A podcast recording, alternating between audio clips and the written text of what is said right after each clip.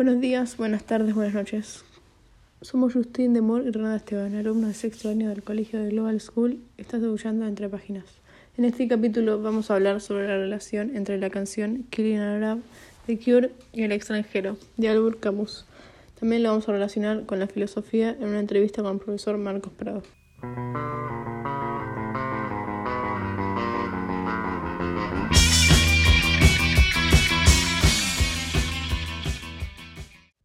Qué buena canción. Me encanta cómo Robert Smith interpreta esa escena del extranjero. No conozco mucho esta banda. Creo que ya la habré escuchado una vez con mi pero no sé mucho sobre ella. The Cure, una banda inglesa que se formó en la década de los 70.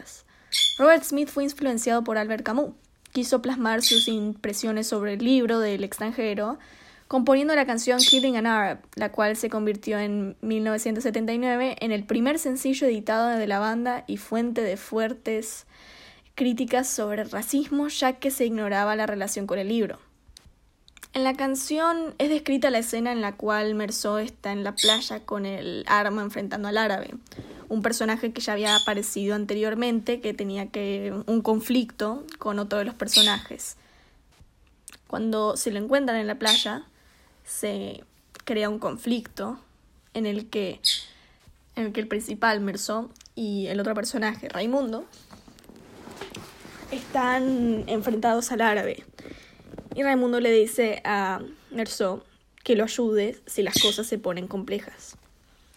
En la letra de la canción, cuando dice I can turn and walk away, or I can fire the gun, whichever I choose, it amounts to the same, acá es donde se muestra la indiferencia y apatía del personaje principal.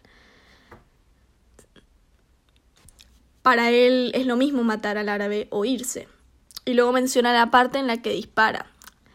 Staring at myself reflected in the eyes of the dead man on the beach. Cuando termina de matar al árabe. Me sorprende mucho que Merceau sea tan indiferente al punto de que llegue a matar a alguien. Cuando estaba leyendo la novela nunca imaginé que fuera a pasar eso. Verso es tan diferente que en algún momento de la novela llegué a pensar que tenía una enfermedad psicológica. Sí, hasta a mí me llegó a enojar un poco el personaje. Es como que Merceau no era capaz de decir lo que realmente le pasaba por la cabeza. Como cuando María le preguntaba si se casaría con ella, a lo que él le responde que si ella quiere se casan, pero que le es indiferente. Es raro porque él la amaba y le gustaba estar con ella, pero no lo decía ni tampoco lo demostraba muy seguido. Viste, también molesta que durante el transcurso de la novela se habla mucho de que se inmersó lloró en el entierro de su padre. Parece que ese fue el mayor crimen que cometió, como si se hablara más de él y su persona que el asesinato del árabe. Es muy absurdo. Esta novela tiene mucho de eso. Ya vimos que está relacionada con el absurdismo y el existencialismo. Pero para entender bien de qué se trata eso, hoy invitamos a Marcos Prado, que es el profesor de filosofía del colegio, y quizás él nos pueda explicar un poco más acerca del tema.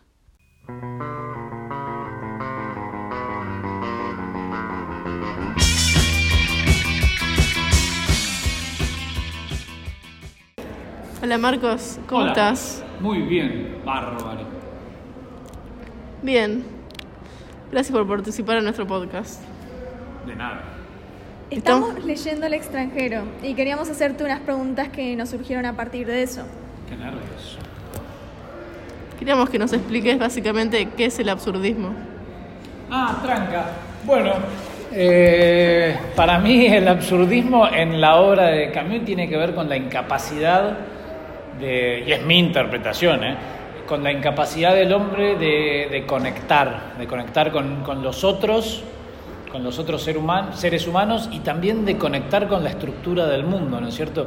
Es como que todo el mundo humano lo, lo, estructuramos nosotros. Los seres humanos organizaron eh, esta civilización monstruosa que el mismo ser humano que la creó no entiende.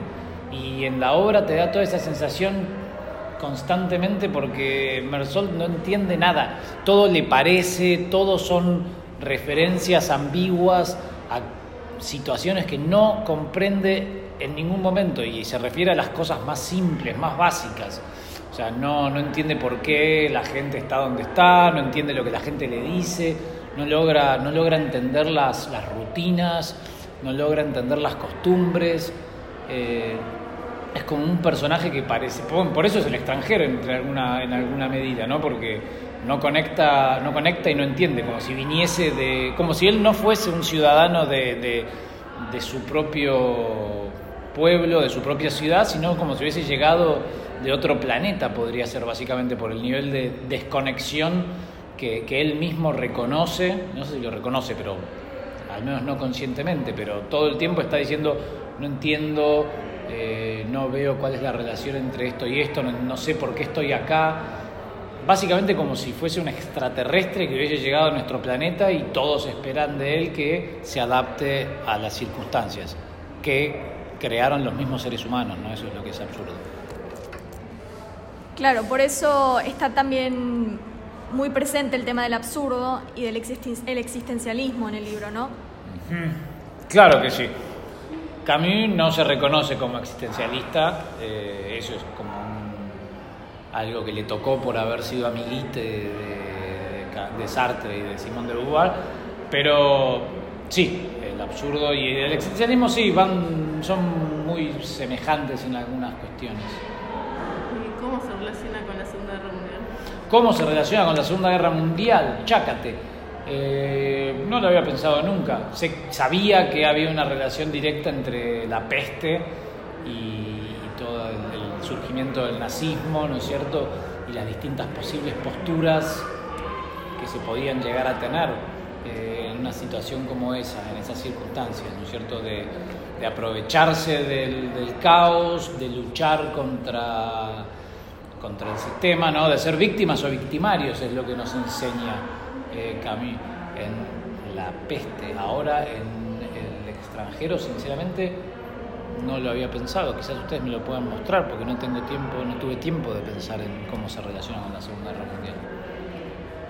Bueno, por lo que nosotros buscamos en internet acerca del autor y de dónde está escrito en Aguante contexto, en contexto el libro y el autor en cómo se formó en su vida, por lo que pudimos ver era finales de la, guerra- la Segunda Guerra Mundial que se estaba haciendo esta historia y creemos que tiene que ver por un tema de los temas que aborda, el existencialismo, el absurdo, el sinsentido, Va, va, va. ya que no había mucha esperanza para las- algunas personas en esa época. Claro, claro. Entonces lo, lo- surgiría no tanto de cuál es la relación entre la novela y, y la guerra en cuanto a las cuestiones históricas, sino las consecuencias en, en- en el espíritu humano de la guerra, de la devastación, del sinsentido de tanta muerte. Perfecto, claro, ahora sí lo, lo entiendo. Exacto. Perfecto. Y bueno, Gracias. en la escena final, Merceau se enfrenta a un cura. Esa Sí. escena en la que está en la cárcel y el cura le intenta dar su salvación y tratar de ayudarlo en sus últimos momentos porque lo están a punto de matar. ¿Por qué cree que Albert Camus se enfrenta a alguien que es parte de la iglesia y no a, una, a un policía o a alguien de autoridad? Va. Eh, bueno, no sé si será una decisión. Una, una, no sé si fue una, una decisión consciente o simplemente resulta que históricamente el, el último interlocutor de un sentenciado a muerte solía ser un sacerdote, ¿no? No, no sé si, no sé qué fue primero, el huevo o la gallina. Si, siempre venía el sacerdote, entonces Camus se puso a hablar con un sacerdote, o quiso poner al sacerdote porque representa una pseudo salida Es que- mágica a la angustia, ¿no es cierto?, de la religión. Es que puede ser porque el cura no es la primera vez que aparece y se enfrenta a Merceau. Había aparecido como un par de escenas anteriormente Va. y había tenido un diálogo con él. Por eso, ¿vos crees que es un símbolo de algo? Bueno, no lo había pensado, pero podría aparecer como justamente eso, como que en Mersol también surge el absurdo al final. Toda su apatía desaparece en ese momento.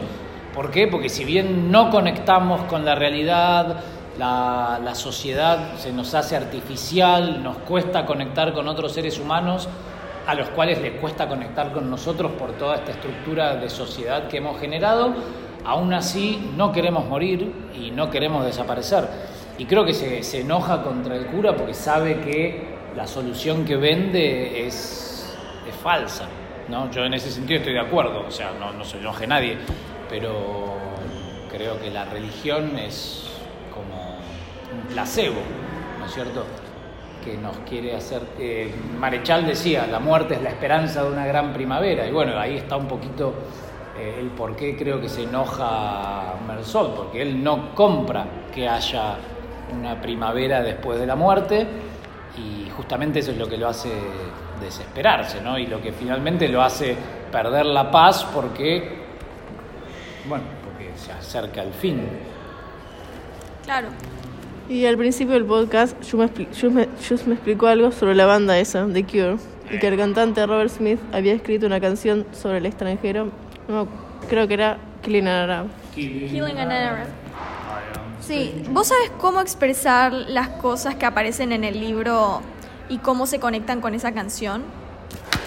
Uy, no tengo presente la letra acá mismo, pero habla del sol, del calor, de, esa confusión que le genera, ¿no? Y bueno, y también que, que, nada tiene demasiado sentido si yo estoy dispuesto, o no dispuesto, porque en ningún momento hay una disposición, una decisión voluntaria de matar, es como que algo que le sucede, ¿no?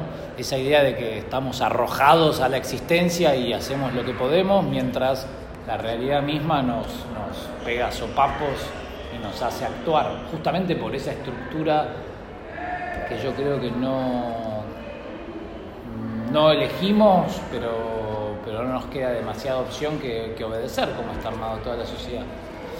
¿Qué sé yo? ¿Y qué te parece la canción? Me encanta, me encanta The Cure, mucho The Cure. Hay una película también, no sé si la vieron. ¿Sí? Eh, sí, del extranjero. Ahora estoy pensando si es el extranjero o es La Peste, una con Mastroianni, eh, una película italiana. Creo que es el extranjero. Eh, ya terminaron de leer el libro, así que pueden ver la película. Perfecto. Perfecto. Gracias por tu aporte, Marcos. Vamos a la pausa.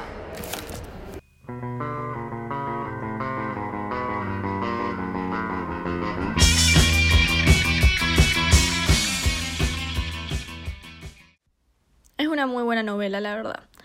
Me gustó mucho el libro, aunque tuviera mis diferencias con el personaje principal y me estresara un poco mucho. Le falta expresarse, pero supongo que esa era la, la meta de Albert Camus. Que a la vez es muy bueno para expresar los sentimientos e ideas que surgían de las personas desesperanzadas que vivieron en la Segunda Guerra Mundial, junto con el existencialismo y el absurdismo que él demostraba. Sí, la verdad que pienso lo mismo, estuvo muy bueno. Gracias por escuchar este podcast. Quería agradecerle a todo el equipo de producción y principalmente al profesor que nos guió para hacer este podcast y la colaboración del profesor Marcos María Prado. Chao, nos vemos.